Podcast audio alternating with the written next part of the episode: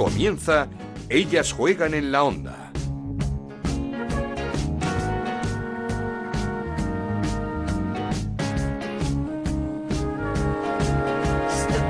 ¿Qué tal? Ya estamos por aquí, terminó este parón, un poco largo se nos ha hecho, pero os, os aseguro que ha valido la pena. Confiad en mí que sí, que ha valido la pena.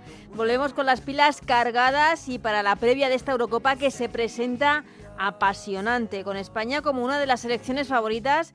Pero es que el abanico de favoritos es muy amplio, la Eurocopa más abierta de los últimos tiempos, de la selección, de la lista definitiva de 23 en la que ha habido sorpresas, de la baja de Ginny Hermoso, del complicado grupo de España, de todo. Vamos a hablar ahora con nuestras compañeras Lalo Albarrán y Chantal Reyes, pero antes escuchamos a los protagonistas de la semana. Esto es Ellas juegan en la onda, el podcast de Onda Cero, en el que te contamos todo lo que pasa en el fútbol femenino.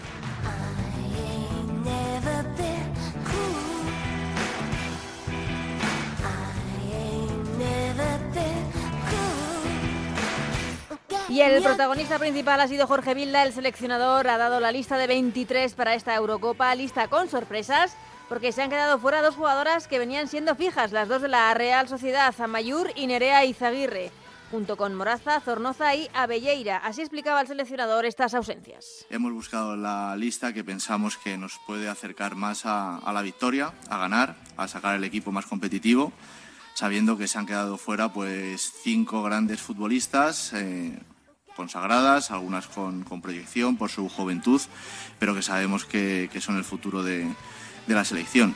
Eh, tanto Amayur como Nerea, como Moraza, Tere, Zornoza, pues te dice de el valor que tiene las 23 convocadas.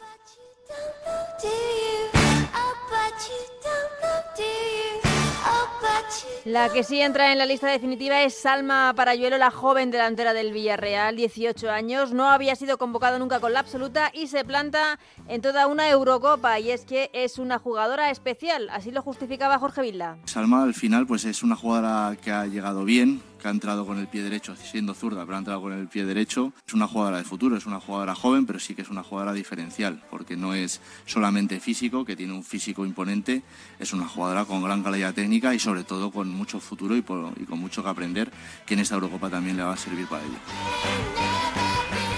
Por último, el seleccionador quiere rebajar el nivel de optimismo y de euforia que hay en torno a nuestra selección, aunque es algo complicado porque España no puede renunciar a ser una de las favoritas. Ellas no están eufóricas. El otro día no, no las noté eufóricas, sí que las noté contentas. Pensamos que es un buen inicio, pero nada más termina el partido, eh, ves las caras y, y ves la mirada de, vale, lo hemos hecho bien, pero, pero seguimos. Y ese, y ese es el mensaje.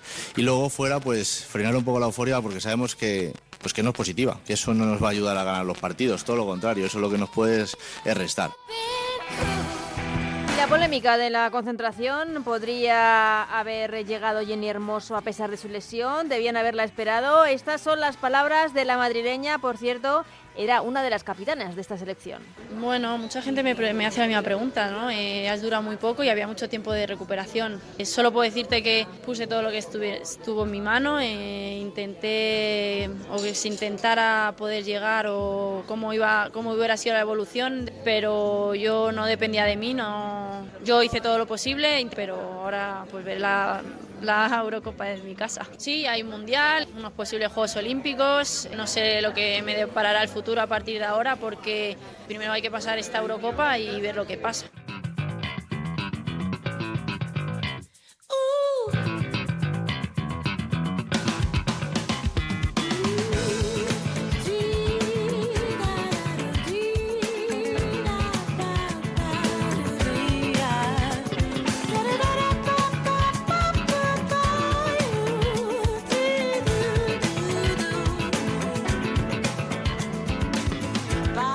Pues de Jenny Hermoso, de la lista de los rivales de España en esa fase de grupos, de todo tenía muchas ganas de hablar con Lalu Albarrán eh, de la revista Food Fan, que además la vamos a escuchar y mucho en Onda Cero eh, durante toda esta Eurocopa. Así que Lalu, ¿qué tal? ¿Cómo estás? Buenas, con nervios ya de euro. Sí, no, hay, hay muchas ganas de que llegue este momento porque es que se ha retrasado y mucho.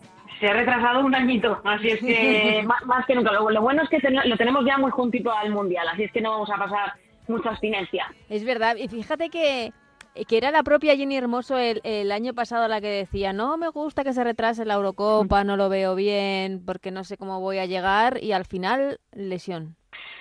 Y muy duro, o Sí. sea, ha sido una desconvocatoria que yo creo que al final eh, el equipo español se resiente, al final Jenny es Jenny, es la segunda mejor jugadora del mundo, aunque no haya tenido su temporada. Recordamos que hasta diciembre yo creo que sí que ha hecho muy buena temporada, lo que pasa es que es verdad que su rodilla le ha pesado un poquito, la recordamos en Alcorcón con, con apósitos de haberse infiltrado, con mallas de compresión ahí en la rodilla, yo creo que se la ha estado cuidando y al final no ha podido ser. Yo creo que de cara anímicamente a que Alemania tenga delante o no a Jenny, por ejemplo, eh, creo que sí que es importante esta baja. Mm. ¿eh?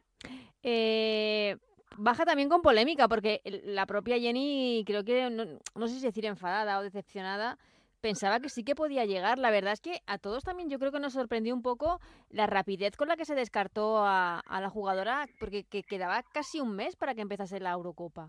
Sí, solo es entre canales que yo creo que nosotros nunca vamos a saber qué pasó. Ya. Eh, Sí que hay una hay una versión que concuerda entre los dos, que es que Jenny al primer partido seguro que no iba a llegar. Sí, eso sí. Entonces, pues bueno, ya a partir de ahí que cada uno puede sacar sus propias conclusiones. Yo creo que Jorge tenía su idea. Jenny, evidentemente, como una buena competidora, quería estar, aunque fuera dos partidos o uno. Y yo creo que Jorge no la entendió así. Yo creo que son versiones bastante compatibles lo que han hecho los dos, lo único que cada uno se lo ha tomado a su manera. Mm. Lo que pasa es que, no sé, por las palabras de Jenny, eh, su marcha a México, eh, es, cierto que para el Mundial no queda nada porque hay que esperar solamente un año, pero ¿crees que puede ser un punto de inflexión de Jenny en la selección? Uf, bueno, conociendo los antecedentes y Claro. que Jenny no se ha cortado a la hora de decir públicamente todo lo que sentía, yo creo que es muy difícil que Jennifer Hermoso vuelva a la selección española. Ojalá que nos estemos equivocando, pero yo creo que habi- habiendo hecho tan, tan alegremente, yo creo que Jorge además también tuvo esa necesidad de, de reforzar su propia versión, porque al final siempre apuntamos hacia él y, y en este caso él pues a lo mejor no, te- no era 100% responsable. Yo creo que, que en un cruce de palabras eh, es muy complicado que Jenny vuelva a la selección. También os digo que Jenny es Jenny, es mucha Jenny Es y no hay ninguna también. otra. No hay ninguna otra en el mundo, así es que, pues bueno, eh, solo Jorge creo que es el único que lo va a saber.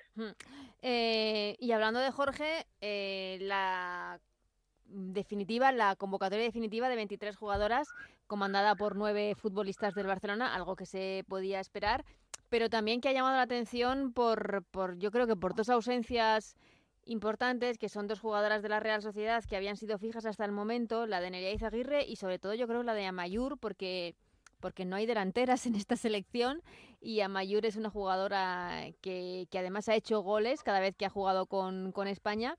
Y por otro lado, la, la, la presencia de Salma, una jugadora espectacular, pero sin experiencia, 18 años, que no había ido con la absoluta y que de repente se cuela en esta Eurocopa. La verdad es que la, la convocatoria creo que ha debido sorprender a cualquiera, ¿no? El segundo clasificado de la, de la liga no tiene ni una sola representante Claro. y el Barça es el que lleva todo y el Madrid es el segundo equipo con mayor presencia, tiene seis jugadoras. Es una convocatoria que a cualquiera que mire la clasificación le tiene que sorprender. Lo de Nerea Izaguirre yo creo que cualquier persona se lo podía esperar porque con ella no ha contado, sí que la ha convocado constantemente, en, a lo mejor en labores de seguimiento que él le quisiera hacer, pero no ha contado casi con ella en los partidos. Estas cosas pues también las sabrán solo ellos dos. Y lo de Amayur pues es algo que yo creo que, que él se lo ha tenido que pensar y repensar mucho, pero bueno, pues eh, entre Salma, a lo mejor, eh, recordemos que Salma es fundamentalmente una atleta futbolista, o sea, eh, de cara a enfrentarte a una Alemania o a una Dinamarca, creo que Salma incluso puede tener un papel muy importante. Yo os digo, lo vivimos en el 2019 eh, y en el 2017. Ujú. En el 2017 Jorge no, no se despeinó a la hora de dejar a Alexia Ballín en el banquillo ante Austria, que aunque perdiéramos luego ahí en cuartos Mm. hicimos muy buen papel. Luego en el 2019 no se despeinó en hacer un cambio generacional en plena competición, dejando a Manda a San Pedro fuera, dándole alternativa a Naikar y a Lucía. Y yo creo que esta Eurocopa es para que todos tengamos los ojos puestos precisamente en Salma, que yo creo que si Jorge la ha convocado dejando fuera a Mayur, no va a temblarle la mano a la hora de poner a Salma en el, en el verde. O sea que si Jorge la ha llevado es porque Salma llega muy bien, eh, evidentemente, y tenemos que tener un ojo puesto en tanto en Salma como a ver qué es lo que está pasando con Marta Cardona, que después de una temporada bastante anónima se planta en una Eurocopa y no sabemos, eh, le ponemos con incógnita a ver cómo, cómo se plantea Como en el campo. Cómo llega después de esa lesión y de esa falta de minutos, pero es cierto que Marta siempre ha tenido la confianza de Jorge Vilda, ha sido una de sus fijas eh, cuando ha estado bien. Lo- lo- te quiero preguntar, eh, ¿crees que si hubiese estado Jenny y Salma hubiese entrado en esta convocatoria? Uf, yo creo que sí. ¿Sí, Fíjate no? que yo creo que sí. Yo creo que a lo mejor en el caso de que no fuera Jenny, a lo mejor hubiera sido más Claudia Pina, quizá la que se hubiera quedado fuera. No lo vamos a saber nunca, pero yo creo que con Salma él sí cuenta, por, ya solo por el portento físico que es. Lo que nos puede aportar contra rivales como Dinamarca eh, puede ser bastante interesante. Va a ser muy difícil, una fase de grupos muy complicada y, y yo creo, confío mucho en que Salma va a estar ahí y nos va a dar a todos eh, mucho brillo. ¿eh? Em, no sé si es una crítica o... A ver, siempre... También esto es bueno, que haya críticas tanto a las convocatorias como al seleccionador como al, juego de la selección. O sea, están ahí para... Para, para también para estar en el foco y pueden ser criticadas, pero mm, el hecho de que solo lleve un pivote como es Patrick Jarro, eh, se ha empeñado Jorge Vilda en, en- en llevar como sustituta a Laia Alessandri, que es central, no es pivote, pero mm, no debería apostar por alguna jugadora que su posición sea la de pivote. No estar cambiando a Laia de posición en caso de que Patri tenga algún tipo de problema. es algo que yo creo que nadie, absolutamente nadie, lo, lo ha llegado a entender, Ana. Yo creo que además eh, había una jugadora que además la conoce él, que ya la dejó fuera en un europeo, que al final se incorporó a última hora y fue titular en todos los partidos, eh, que se llama Maitane López. Eh, yo creo que además es- ha sido la segunda mejor pivote de nuestra liga, junto con Patrick Jarro. Y eso es otra cosa que solo sabrá él. Eh, evidentemente, claro que tenemos que hacer una crítica ahí, porque además Laia ya ha jugado de, de pivote en, en un amistoso y no fue su mejor partido. No sé si él la estará probando Claro. eh, durante los entrenamientos, pero evidentemente Laia Alexander es una pedazo de central como una casa y habrá que ver eh, cómo reacciona, pero no creo que vaya a rotar mucho a Patrick Guijarro. Claro, si, si- si todos entendemos que Patrick Guijarro es la mejor en su posición, aquí además somos eh, muy fans de, de Patrick Guijarro, eh, guijarristas a- al máximo, pero puede haber cualquier percance. Y Laia ha tenido minutos de central, ha tenido minutos de lateral, pero ha tenido muy pocos minutos escasos, como dices, en ese partido que jugó ese amistoso, en, en esa posición de pivote defensiva que es tan complicada. Y más en un campeonato como el que se nos viene. Pues solo lo va a saber Jorge, es todo lo que, que hace él. Yo recuerdo una polémica muy grande que hubo también en el, no recuerdo si fue el Mundial, no, fue, fue la Euro, fue la Euro que dejó a Sosa fuera, que fue la mejor competidora. No sé si es que tiene algunos problemas con los pivotes o los mediocentros, Jorge en este caso, que también la dejó fuera habiendo sido la mejor jugadora de, de la liga, ¿no? Sin embargo, al final llegamos a la Euro y te aseguro que lo que menos echamos de menos fue a Sosa, ¿no? Al final se compitió bien y nos ilusionó, aunque luego perdiéramos ahí contra, contra Austria en penaltis. Y espero que este sea algo similar y que, que, bueno, igual nos sorprende y vemos a Laia jugando de central alguno de los partidos. En, eh, en, en la anterior Eurocopa lo que sí nos faltó era el gol. Eh, no sé si echas en falta lo que es un 9 puro en esta selección, con la baja de Jenny, que tampoco es la delantera centro, por así decirlo, típica, porque a Jenny le gusta moverse, jugar un poquito más en la media punta. Pero es cierto que no tenemos, eh, está Esther y, y no hay más delantero, un, un nuevo, un 9 que te asegure así ese, esa posición. Pues es cierto que, que Jorge ha dicho que podía jugar Maita, eh, eh, Mariona, que podía jugar eh, Lucía, que podía jugar Salma, pero no hay ese 9 eh, con, con referencia que, que- que pueda tener esta selección. Quiero pensar que Jorge lleva planeado mm, tácticamente algo que nos sorprenda a Nos todos. sorprenda, como- ¿verdad? como un falso 9, Sí. como nos sorprendió aquel, ¿no? Eh, no lo sabemos. eh, eh, quiero confiar en que una persona como Jorge sabe perfectamente el equipo que lleva. Yo sí he hecho falta un 9, igual que he hecho falta otro pivote. Pero bueno, eh, tendremos que ver nuestro debut y los primeros partidos, Ana, porque eh, la selección no creo que vaya a tener mucha rotación, no destaca eh, las rotaciones en, en estos sentidos. Mm. Claro, luego llegará y nos sorprenderá a todos y hará lo que nadie esperaba que fuera a pasar. Y Como con la convocatoria. Efectivamente, efectivamente, un plot twist final.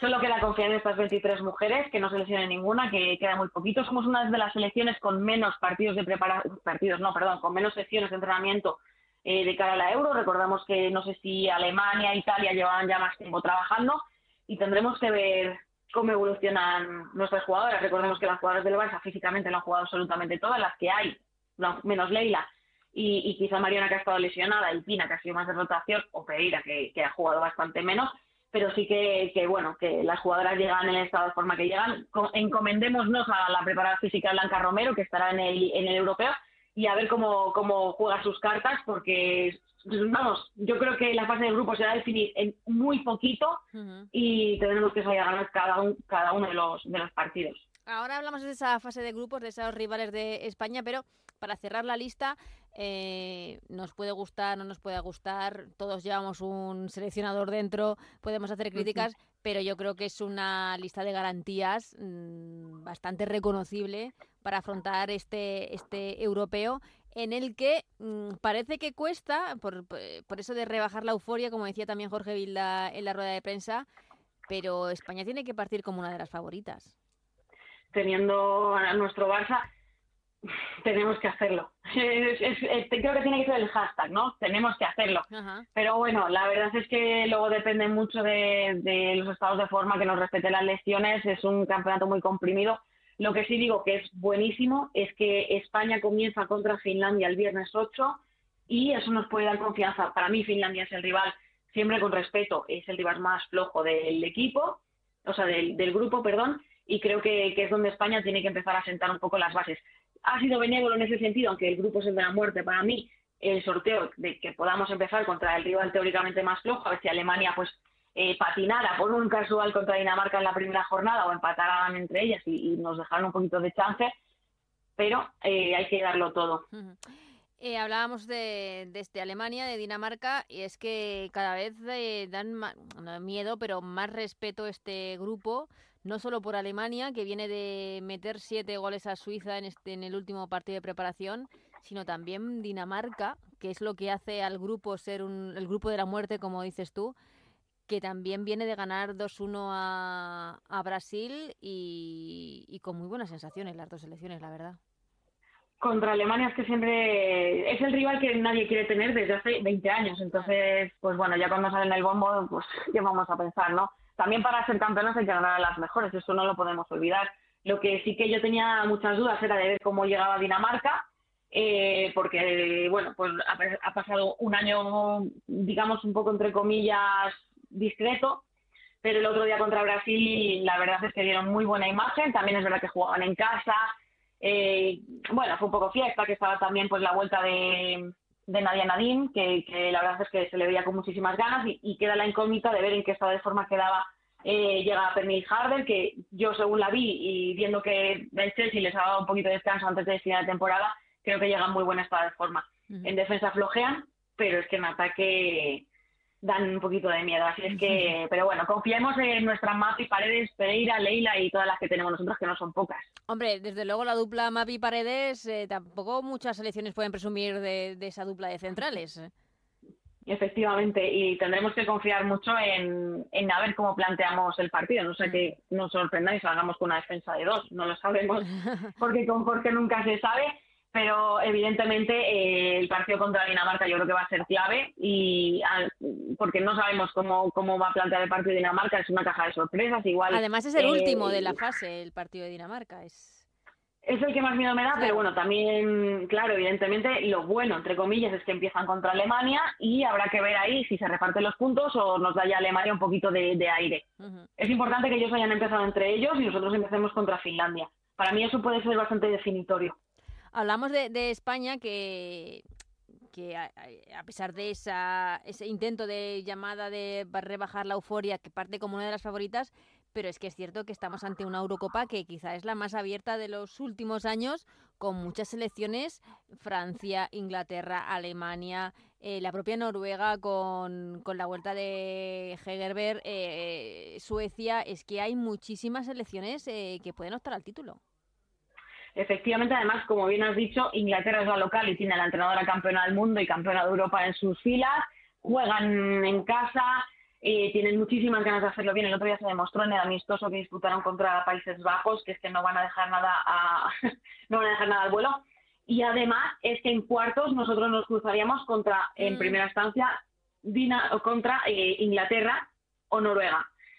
Habrá que ver ese cruce también, que a mí me da bastante miedo que acabemos segundas y nos terminemos enfrentando en cuartos contra Inglaterra. No quiero ser ceniza, ¿eh? Allí en, en pedazo de estadio inglés con su gente, pe- pero es que Noruega también da mucho miedo, ¿eh? Vamos, miedo, también da mucha mucho respeto a la selección noruega, es que el cruce de cuartos va a ser lo Mm. mires por donde lo mires va a ser complicado. Para ganar hay que ganar Sí, a los sí, mejores, sí. como he dicho antes. El- en 2017 caímos en el lado flojo del grupo, entonces eh, nos, nos lo prometimos muy felices con yendo oye, a Austria, que, que quién era Austria, y al final al final perdimos. Es verdad que Jorge en ese momento también quiso rebajar las, las expectativas, en plan, de, tranquilos, que hay que jugar esos 90 minutos, que al final fueron 120.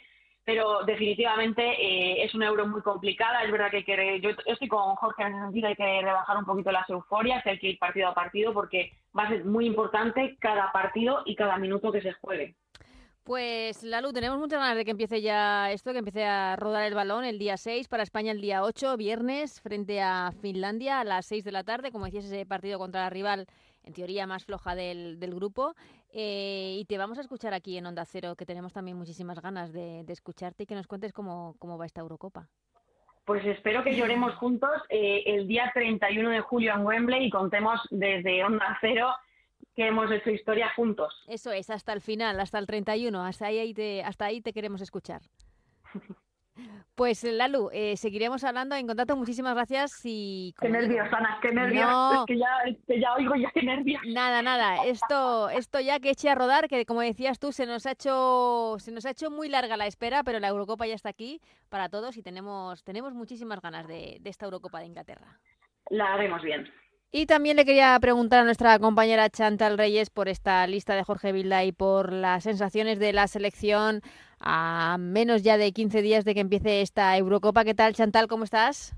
Hola Ana, ¿qué tal? ¿Cuánto tiempo? Sí, la verdad es que ya lo hemos dicho que, que nos hemos tomado un respirito, pero que ha valido la pena, ha valido la pena. Y volvemos con las pilas, las pilas cargadas para esta Eurocopa que tenemos ya muchas ganas de que empiece.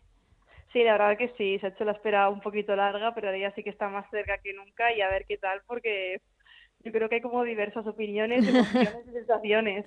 Por lo pronto ya tenemos lista de 23 definitiva.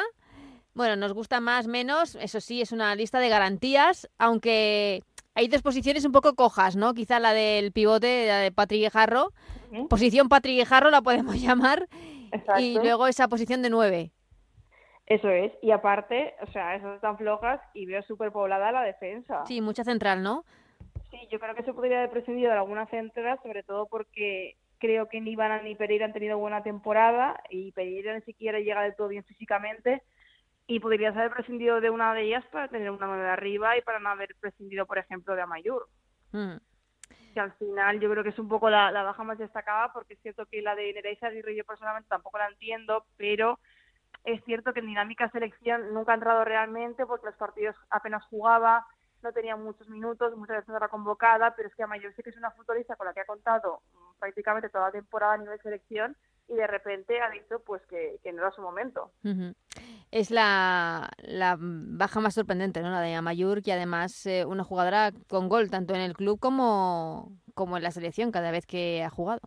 Exacto, y sobre todo teniendo en cuenta que ya partimos de, la baja inicial de Jenny, que, que era un poco la referencia arriba, eh, se te lesiona Jenny, eh, no llevas a Mayur, cuando al final el problema de España muchas veces siempre ha sido el gol, porque sí, es cierto que contra Australia se goleó, pero también había que ver que Australia era, que era una Australia que era prácticamente la, la plantilla B, y contra los equipos grandes sí es cierto que no suele faltar el, el gol, entonces yo creo que, que Mayur, es que ni siquiera me lo planteaba como opción que a Mayur fuera el descarte, sí que es cierto que Nerea la daba como descarte por lo que te he dicho, porque se veía venir en dinámicas anteriores, pero es que de Amayur pensaba que iba a ser Amayur y el resto, o sea, no, no contaba con una posible baja de Amayur y creo que a nivel goleador es una cosa muy sensible porque al final es la, la delantera española con más goles en liga. Es que además Amayur fue titular el otro día frente a Australia.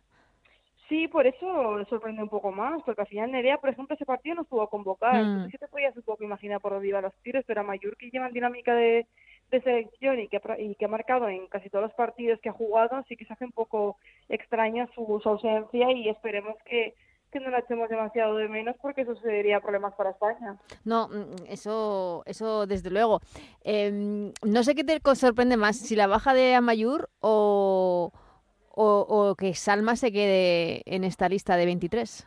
Pues se no sabría decirte. Yo creo que la baja de Mayur, porque es que yo te digo que, le- que la daba súper por hecha, pero es cierto que Salma eh, aunque pensaba que no iba a entrar, sí que me parecía que a lo mejor le, le daba la oportunidad porque al final es una jugadora con, con mucho desborde, muy rápida. Es distinta, y- eso sí es exacto, cierto. Es un perfil que, que no tenemos.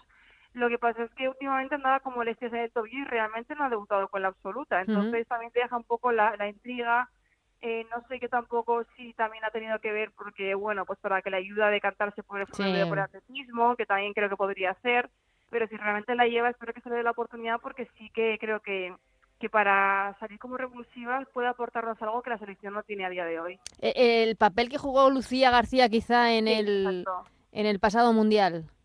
Sí, yo creo que puede dar un poco la, la sorpresa que, que dio Lucía. Justo lo, lo estaba comentando antes que, que, que podría ser un poco la, la tapada de la selección y en caso de minutos sorprender un poco como en su día Lucía que, que aportó muchísimo y que yo creo que también ha entrado un poco en la lista por eso, porque la temporada de Lucía no ha sido buena, pero al final con la selección siempre siempre tiene un papel importante. También incógnitas de algunos jugadores, por ejemplo, Marta Cardona, que es cierto que, que es una fija que tiene total confianza de Jorge Vilda porque la temporada pasada fue, yo creo que mm, una de, junto con Alexia Putellas evidentemente, pero una de las mejores jugadoras españolas de, de la temporada, pero, pero viene de una lesión y, y de tener muy poquitos minutos. Claro, si es que creo que había jugado, no sé si eran dos partidos y ni siquiera de los últimos. Entonces, a mí lo que más me ha sorprendido ha sido eso, la inclusión de Cardona en vez de Amayur, porque Salma es cierto que también estaba tocada del tobillo y que tampoco ha jugado toda la temporada, pero bueno, es un perfil un poco diferente a lo que a lo que puede ser Amayur o Cardona, pero al final con la confianza con la que venía Amayur, con los números que tenía, que te decantes por Cardona, que entiendo también que es pues uno por la experiencia y dos porque al final pues será una jugadora en la que confía como puede ser el caso de Pereira o Ivana pero sí que sorprende porque realmente el estado en el que llega Cardona y cómo puede responder a un partido exigente físicamente es una incógnita. Total, totalmente, sí. Eh, otra de las sorpresas, eh, no sé si pensabas que, que se podía haber esperado a Jenny Hermoso. Yo Ella, ella que desde sí. luego, de- su decepción no Sí, la ha no deja mostrado y la ha dejado bastante claro. Yo, yo creo que sí, la verdad, porque al final me lo dices de una futbolista, pues imagínate que llega Claudia Pira, que este año lo ha hecho increíble y se lesiona, pues puedo entender quizá que la dejes fuera porque dices, mira, no tiene la experiencia, no me puede aportar esto, a lo mejor es mejor esperar y darle la oportunidad del próximo mundial, pero una, europeo, perdón, pero una futbolista como Jenny, que al final fue la referencia también, una de las principales protagonistas en el mundial anterior y que sabe cómo desenvolverse en esos Es partidos una capitana de la de selección. altura, la capitana, claro, yo creo que se le debería haber esperado si realmente podía llegar al segundo partido. A mí me parece de rogar Rafael que por un partido no, no lleves a Jenny, o sea, no, no tiene sentido y, y me parece inexplicable. Ya, además el primer partido que en teoría con un rival más asequible como es Finlandia. Claro, que ni siquiera empiezas ya de golpe contra, contra Alemania, no sé, yo creo que, que es un error y digo lo mismo que en el caso de Mayor, que ojalá no la echemos de menos porque es que en ningún momento me pensé que iríamos a la Euro sin Jenny sin Amayur, por supuesto la, la baja de Jenny supone una lesión, pero es que en ningún momento pensaba que no irían ni Jenny ni Amayur. Ujú. Eh, mm, no sé, le, le he preguntado a, a Lalu mm, dos cuestiones eh, antes. eh, me le he preguntado si, si cree que se ha podido acabar la etapa de Jenny en la selección después de sus palabras y su marcha a la Liga Mexicana. Y por otra parte, si estuviese Jenny en la lista, si hubiese llamado también a, a Salma Parayuelo. ¿Tú cómo lo ves? Pues yo me gustaría decir lo contrario, pero yo personalmente también lo siento como un fin de etapa para Jenny en la selección, no por parte de ella, sino por antecedentes, porque ya se ha visto situaciones de otras jugadoras que también poco a poco salían de una forma un tanto polémica, eh, ya fuera Vero Boquete o las anteriores futbolistas, y yo creo que, que sí que va a ser así, me daría mucha pena porque al final es la máxima goleadora y es una jugadora que lo ha dado todo por esta selección, así que ojalá tenga otra oportunidad o una despedida a la altura, pero yo también soy un poco de la opinión de Lalo de creer que, que puede haber sido el, el fin de esta etapa de Jenny, más como dices, ahora que se va a México y pues ya tiene como la excusa de, de que ya no está en España quizá en este ritmo competitivo, ¿no? Y respecto a lo de Salma, pues no sé si haré influido porque es que tampoco tengo muy claro en qué posición quiero usar a Salma, porque también me ha parecido entender que hablaba de Lucía como nueve, pero es que Lucía como nueve tampoco es determinante. Entonces, sí que es cierto que entrando Jenny es una jugadora más a la que tienes que sacar de la lista. Entonces, sí que podría haber sido Salma la sacrificada en este caso, porque al final es cierto que, en la parte de arriba sí que hay muchas futbolistas a las que va a llevar. Eh, hablaba de, de- eh, la, la pregunta del 9 era que había muy pocas, por decir, que solo está Esther como Sí. 9 pura, pero él, eh, Jorge Vila hablaba que, mm, que hay muchas jugadoras que pueden ocupar ese puesto, eh, que Lucía puede jugar de 9, que Salma podía jugar de 9 o que Mariona podía jugar de, de 9, que había garantías para cubrir ese puesto, quizá no de 9, sino jugando con un falso 9. Sí, a ver, al final por poder, claro, es, son jugadoras que se ha dado tan fácil. Yo no jugaría con Lucía de 9 porque es una jugadora que de cara a puerta tampoco tiene una eficacia muy grande. O sea, necesita bastantes ocasiones para, para marcar. La veo más de extremo. Con Mariona sí que lo hemos visto alguna vez. Incluso en algún momento Pina podría tomar ese rol, aunque yo preferiría verla más más retrasada, pero es cierto que se echa un poco de menos la ausencia de, un perfil más goleador, pues, como podría ser a Mayur o Jimmy en el caso, en el caso este. ¿Ves un once muy estándar como podríamos decir Sandra Paños, Ona, Paredes, Mapi, Leila, Patri, por supuesto, eh, Aitana, Alexia, ese centro del campo que es indiscutible? Y arriba quizá hay más dudas, pero podrían ser Mariona, Esther y Cardona. En- eh, la única duda que tengo es Cardona, eh, por lo que te digo, porque no sé cómo lleva. Entonces, en caso de no estar Cardona, me imagino que quizá por experiencia sería Lucía o incluso Atenea, por el perfil que tienen de, de extremo, pero estando en, en su mejor nivel, sí que creo que sería Cardona y es que sería prácticamente el, el once que dices. O sea, yo no creo que haya muchas sorpresas porque sabemos también que además a Vita le gusta mucho jugar con, con su once fijo, así que yo creo que en ese sentido poco nos vamos a, a encontrar sorpresas y por eso no entiendo que haya tantas defensas cuando sabemos quiénes van a jugar, sobre todo de centrales, que van a ser Mapi e, e Irene.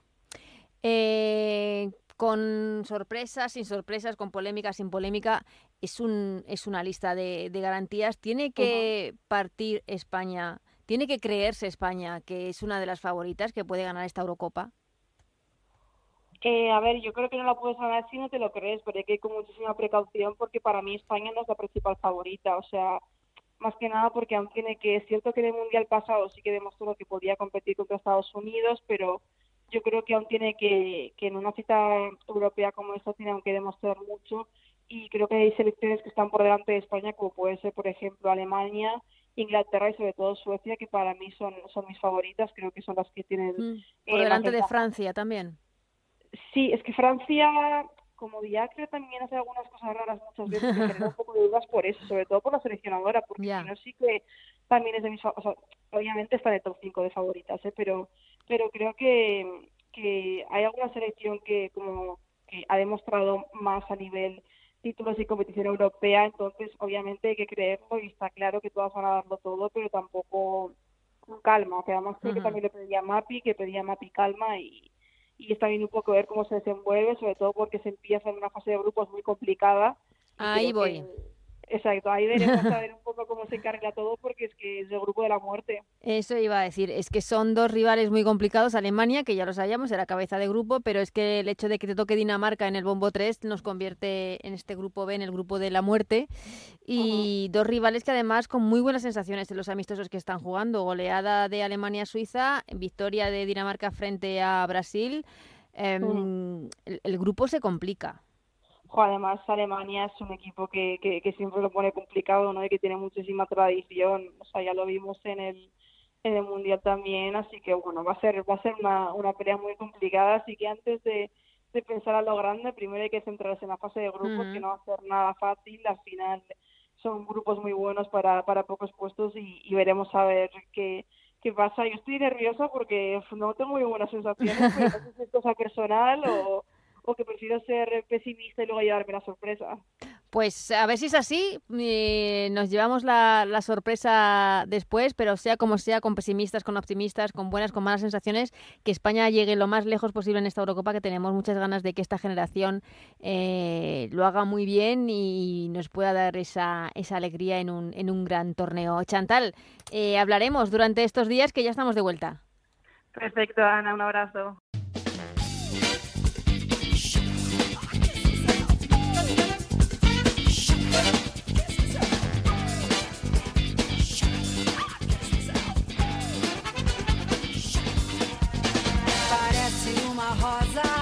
Este primer Ellas Juegan previo a la Eurocopa. Esperemos que haya muchos más, que como decía la Lu, estaré- estemos hasta el día 31 de julio haciendo este podcast para hablar de fútbol femenino aquí en Onda Cero. Muchas gracias a Juan Manuel Frasquet en la parte técnica y como os digo, nos vemos la semana que viene, nos vemos, nos escuchamos la semana que viene con mucho más FUTFEN, con mucha más previa de la selección, porque ya queda muy poquito para ese 8 de julio en el que la selección, las de Jorge Vilda, debutarán en Inglaterra contra Finlandia. Hasta entonces, que seáis muy felices. Adiós.